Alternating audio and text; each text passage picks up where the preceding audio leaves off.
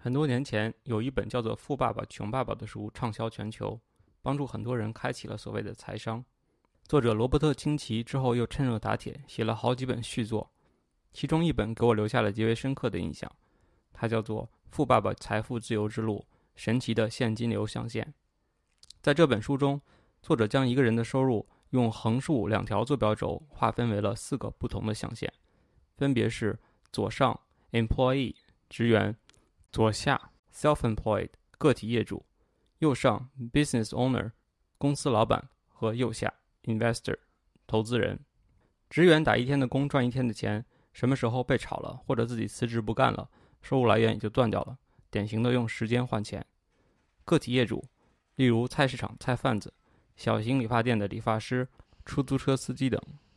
相比职员的优势在于没有人能够炒他们的鱿鱼，但是依然是用时间来换钱，只要生意一天不开张，收入也就会断掉一天。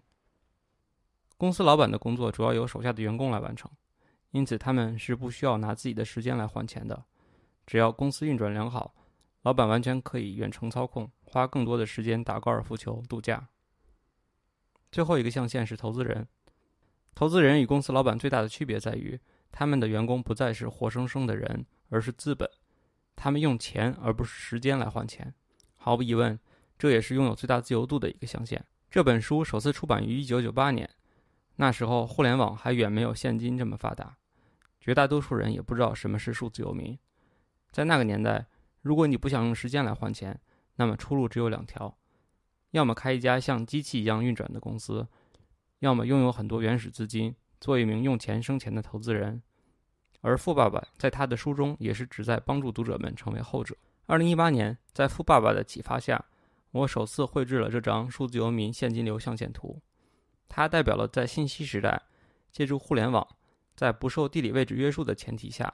创造财富的四种主要途径。它们分别是：左上自由职业者，左下远程工作者，右下创作者和右上线上投资者。在这张图中，所有四个象限的收入均来自于线上。不同的是，左侧的两个象限——自由职业者和远程工作者，代表了获得地理位置自由的两种现金流。而右侧的两个象限，创作者和互联网投资者，因为解绑了收入和时间之间的线性关系，则可以实现地理位置自由和时间自由兼顾。下面我们就来简单的讨论一下这几个现金流的实现逻辑。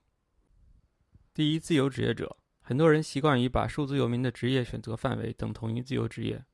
其实这样的理解并不准确。在我看来，自由职业只是由传统工作向线上工作转型的最低门槛切入点之一。理论上，只要你拥有一技之长或者掌握一定量的信息不对等，能够在网络上为其他人提供有偿的服务，那么你就已经具备了成为网络自由职业者的初始条件。举例来说，文案设计、翻译、编程这些技能都很适合做线上自由职业。相信很多朋友在日常生活中都已经在淘宝或者闲鱼上或多或少的购买过这样一些完全无需发货的服务，而签证、法务、保险、理财等业务。只要你掌握一定的线下资源或者信息不对等，也非常容易转化为线上付费服务。很多朋友对于自由职业最大的一个误区是，自由职业者收入不稳定。但是，相信经历过行业波动和经济危机的朋友一定会理解，现代社会除了极少数的体制内工作以外，几乎没有任何所谓的稳定职业。在我看来，虽然不稳定的收入状态可能是大部分自由职业者都必经的一个阶段，但只要一步一个脚印地打造个人作品集。在垂直领域有所建树，建立起良好的口碑和长期的客户群，其稳定性绝不会比传统职场更差。想要在自由职业这条路上获得成功，一定不要一开始就把赚钱放在第一位。相反的，你甚至可以在初期通过为别人提供超低价格甚至免费的服务，获取最初的用户基础和创建作品集。凯文·凯利说过，在网络主导的新经济秩序下。最重要的问题不是你能卖出去什么东西，而是你能免费赠送出去什么东西。为了找到答案，这个问题又可以分解为另外两个问题：一，你能让什么东西的生产边际成本无限接近于零；二，你能把什么有价值的东西送给别人而不求任何物质回报。审慎思考后，你大概率会发现这两个问题的答案是趋同的。找到这个东西。在合适的时间，借助网络的传播力，把它免费投放出去，并借此构建一个自我增强的良性循环。此为玩转网络经济的核心诀窍。你也许会问：不把赚钱放在第一位，那自由职业者吃什么喝什么呢？有两个解决方案。第一，是在初期把自由职业当做一个主业之余的副业来做，当然这样做一定会比较累。第二，就是我们在上期节目里提到的 “fuck you money”，在开始自由职业之前，存一笔能让你在完全没有收入的情况下依然能够生活两到三年的安全基金，它能够帮助你从容度过自由职业最开始的收入不稳定阶段。当你的履历逐渐丰富，并获得一定数量的用户口碑之后，话语权自然会增强，同时你的薪酬水平和收入稳定性也会得到很大的改善。第二，远程工作者，毫无疑问，我们正处在一个从工厂办公室向远程云办公转变的历史节点。有三股力量正在快速推动工作远程化，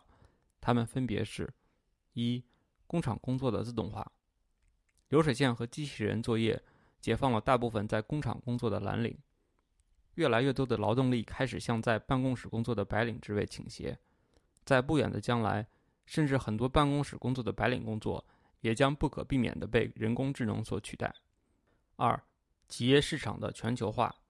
全球经济的发展和融合，让人类产生了大量的跨越地理疆域的协作刚需，国际贸易、开源项目、大型跨国公司以及 Web3 领域的 DAO 等等，都是这一趋势的直接体现。三、电子设备便携化和工作流程的全面无纸化。我们现在的一台普通笔记本电脑就可以取代上世纪末一整个办公室所有设备的工作职能，而电子邮件、即时通讯、协作文档以及各种线上交易平台、加密货币和智能合约的出现，则让绝大多数的白领工作都可以在一台联网的电脑上完成。最后还有一个催化剂，就是始于2019年末的新冠疫情。毫不夸张地说。新冠病毒在肆虐全球、造成灾难性破坏的同时，也在迫使人们更快地向新的工作模式转变。在我看来，远程工作是所有实现数字游民生活方式途径中最稳妥的一条，因为它既没有自由职业初期几乎无法避免的单打独斗、朝不保夕的不安全感，也没有创业所产生的各种不确定性与风险，在拥有稳定收入的同时，又能享受地域不受限的自由。如果非要找一个缺点，那就是远程工作尚未实现收入的被动化，本质上依然是用时间来换钱。但是比起在一线城市通勤加班九九六，只要安排得当，这样的工作方式依然可以带来生活品质飞跃般的提升。如果你想通过远程工作达到数字游民生活方式，那么你可以有两种选择：一，说服你现在的老板允许你远程工作；二，找一份新的允许远程办公的工作。对于第一种选择，首先你需要判断自己的工作是否具备远程工作的必要条件。这其实很容易，你可以问自己三个问题：一、自己去办公室工作是不是绝大部分时间都是在电脑前完成？二、自己会不会时不时的把公司办公室里做不完的工作带回到家里来做？三、在突发情况，例如疫情或者极端天气情况发生的情况下，是否在家也可以把工作完成？如果这三个问题的答案都是肯定的话，那么你的工作已经具备了远程工作的必要条件。这时候，你需要在工作系统框架允许的情况下，尽可能多的为自己创造远程工作的借口和契机，并在远程工作时超额高质量完成任务，向自己的老板证明，远程不但不会影响你的工作，还会让你更高效完成工作。通过这样循序渐进的策略，慢慢的说服你的老板。当然，如果老板还是顽固不化，那你就该严肃考虑第二个选择了。我们看到，为了能够把人才招聘范围拓展到全国甚至全球，越来越多的公司开始招聘远程职位。一些远程工作搜索引擎和聚集平台也应运而生。比较有名的有国外的 Remote OK、Remotive，以及国内的电压、V2EX、掘金等社区。